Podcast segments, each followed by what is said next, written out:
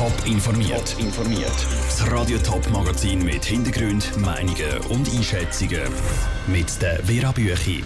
Wie die UR-Spitze den Neustart nach zwei Wochen Grounding entgegenschaut und wie es Stockenburg jetzt doch noch so ein sogenanntes Klanghaus bekommt. Das sind zwei von den Themen im Top informiert. Es ist jetzt knapp zwei Wochen her, dass eine Tante Jubi Flims abgestürzt ist. Alle 20 Menschen im Oldtimer Flugzeug sind gestorben. Schon in ein paar Stunden will der Verein UR zu Dübendorf wieder starten. Ein Flug ist aber abgesagt worden wegen Gewitterzellen. Der andere soll planmäßig starten. Das haben die Verantwortlichen an einer Medienkonferenz beim Flugplatz Dübendorf bekannt gegeben. Die hat angefangen mit einer Gedenkminute für die Opfer. Dann hat der Chef der UR, der Kurt Waldmeier, nochmal betont, dass seit dem verheerenden Absturz viel passiert ist. Nach all den Gesprächen bin ich heute sicher, dass unsere Fachleute in der Technik und in den Flugzeugen bereit sind. Unsere U-52 sind sicher und unser Flugbetrieb ist es ebenfalls. Radiotop ist vor Ort am Flug Flugplatz Dübendorf und schaut auch den Techniker über die Schultern. Auf Top Online gibt es die Medienkonferenz zum Nachschauen. Wie die Vorbereitungen im Detail aussehen und wie der erste Start am Nachmittag verlaufen ist, ist dann Thema im Top informiert am Abend am Viertel vor sechs. Die Enttäuschung war riesig bei den Verantwortlichen vom Projekt für das Klanghaus Stockenburg im Frühling 2016, wo der St. Galler Kantonsrat das Millionenprojekt Bach abgeschickt hat. Jetzt, zwei Jahre später, nehmen die Verantwortlichen einen neuen Anlauf. Und der erste Schritt ist schon mal glückt, wie der Beitrag von Daniel Schmucki zeigt. Viel günstiger ist mit 23 statt 24 Millionen Franken zwar nicht. Aber dafür wird es neu auf eigene Kosten betrieben und soll es nicht nur noch von Musikgruppen, sondern von allen können genutzt werden das Klanghaus Dockenburg. Ein Projekt, das nachdem es überarbeitet worden ist, auch die St. Galler Regierung überzeugt. Sie hat grünes Licht gegeben und die Botschaft an den Kantonsrat überwiesen. Was für sie als Initianten ein wichtiger Schritt und eine grosse Genugtuung ist, sagt Matthias Müller, Präsident der Stiftung Klangwelt Dockenburg. Wir sind sehr froh und dankbar, dass die Regierung den Weg gewählt hat und unsere Arbeit unterstützt. Und jetzt liegt es an uns, auch zum Kantonsrätinnen und Kantonsräten zu überzeugen und aufzuzeigen, wie man das Projekt weiterentwickelt hat. Und jetzt werden wir eigentlich in den nächsten paar Monaten gleich machen, wie wir es in den letzten zwei Jahren gemacht haben. Wir gehen Vollgas in diesem Thema. Und Vollgas ist auch nötig, vor allem was Lobbying im Parlament angeht. Weil vor zwei Jahren ist der St. Galler Kantonsrat, der das erste Klanghausprojekt in der Schlussabstimmung Bach abgeschickt hat. Darum haben die Initianten das Projekt mit der Taskforce nochmal grundlegend überarbeitet und 6 Millionen Franken gesammelt. Der Gemeindepräsident von Wildhaus Alt St. Johann, der Rolf Züllig, ist darum überzeugt, dass der neue Vorschlag im Kantonsrat gute Chancen hat. Taskforce hat sich sogar mit den grössten Kritikern von der ersten Vorlage auseinandergesetzt. Die grössten Kritikpunkte mit berücksichtigt und darum glaube ich eben auch eine Zustimmung.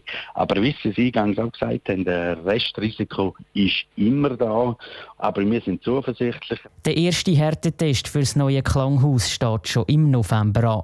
Dann diskutiert der St. Galler Kantonsrat zum ersten Mal über das überarbeitete Projekt. Der Beitrag von Daniel Schmucki. Auch wenn das neue Projekt für das Klanghaus Dockenburg im Kantonsrat abgesegnet wird, definitiv gebaut werden könnte es noch nicht. Darauf müsste nämlich auch noch das St. Galler Stimmvolk darüber entscheiden. Fünf Frauen sind letzte Woche zu Genf brutal zusammengeschlagen worden. Und an der Street Parades Zürich letzte Woche ist eine Thurgauerin von Unbekannten verprügelt worden. Die jüngste Gewalt an Frauen hat in der Schweiz eine breite öffentliche Debatte ausgelöst. Und die SP hat sich jetzt eingeschaltet mit konkreten Vorschlägen. Sie hat einen Fünf-Punkte-Plan vorgestellt, wie das Problem soll angegangen werden. Raphael Wallimann. Nein heißt Nein. Unter dem Namen soll der Bund eine Kampagne gegen Gewalt an Frauen lancieren. Das ist eine der fünf Forderungen, die die SP stellt, um das Problem anzugehen. Außerdem sollen die Frauenhäuser gestärkt werden und Gleichstellungsmaßnahmen besser umgesetzt werden. In den letzten Tagen ist aber auch viel darüber diskutiert worden, welche Rolle Leute mit Migrationshintergrund bei Gewalt an Frauen spielen. Die Barbara Gysi, Vizepräsidentin der SP Schweiz, stört die Diskussion. Wenn man dann einfach sagt, ja, das sind Leute, die zugewandert ausgerät sind, das ist das Problem, dass die nicht in der Schweiz geboren sind oder so, dann lenkt es eigentlich vom ursprünglichen Thema ab, dass einfach Frauen nicht respektiert werden, dass Frauen immer wieder diskriminiert werden und dass Frauen eben einfach auch an einer strukturellen und an einer physischen Gewalt ausgesetzt sind. Trotzdem wird darüber diskutiert. Der Anteil von Männern mit Migrationshintergrund, die Gewalt an Frauen ausüben, ist nämlich überdurchschnittlich hoch in der Schweiz. Dass die SP das Problem in ihrem Fünf-Punkte-Plan nicht anspricht, findet Doris Fiala, Präsidentin der FDP Frauen, problematisch. Sie findet nämlich, dass die Integrationsarbeit zu dem Thema muss verbessert werden. Ich glaube, die Schweiz macht tatsächlich außerordentlich viel punkto Integration.